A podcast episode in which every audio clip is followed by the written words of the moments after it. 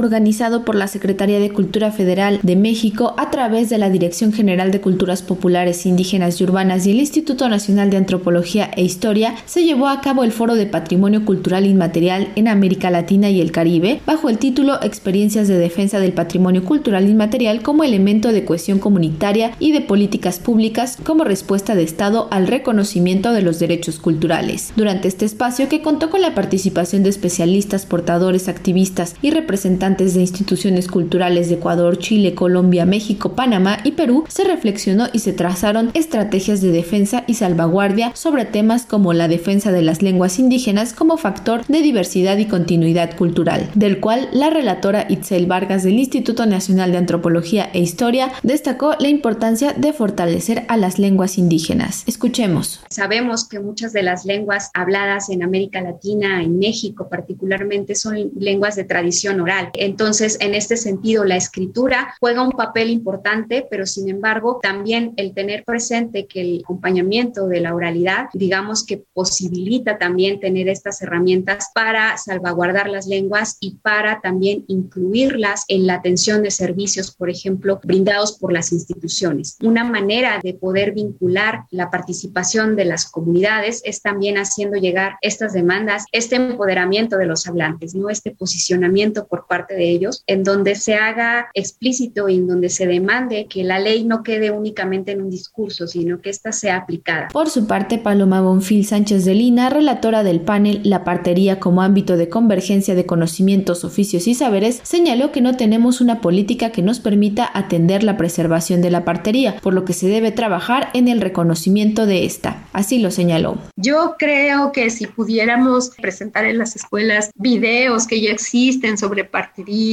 sobre salud y medicina herbolaria, pero no solo en las escuelas indígenas, sino en las escuelas en general de todos los países, que los jóvenes empiecen a entender que eso existe como sistemas que enriquecen nuestros marcos culturales, que enriquecen nuestras sociedades, iríamos cambiando los prejuicios que sostienen la discriminación en todos nuestros países. Mientras que la relatora del panel Programas Institucionales de Apoyo a Proyectos de Salvaguardia y Organización Comunitaria, Fiorella Artea Pena, manifestó que la cooperación internacional es algo importante para fortalecer a los programas y a la cultura, pues hay casos en los que se tienen patrimonios compartidos. Finalmente, Yesenia Peña, profesora e investigadora de Lina, destacó que el foro permitió aterrizar 29 recomendaciones que serán parte de un documento para el Mondiacul 2022. Así lo señaló. Es un documento que se integra a través de las reflexiones llevadas a cabo. En estas recomendaciones se recuperan las voces de las personas participantes, las relatoras y el análisis que se ha realizado en conjunto. Y a este documento lo hemos denominado Construimos comunidad por un patrimonio inmaterial de la cultura sostenible desde el reconocimiento de los derechos colectivos y el ejercicio de los derechos culturales, que es integrado por un total de 29 recomendaciones que hemos dividido en recomendaciones generales, normativas, de inclusión y de cooperación internacional. Para Radio Educación, Pani Gutiérrez.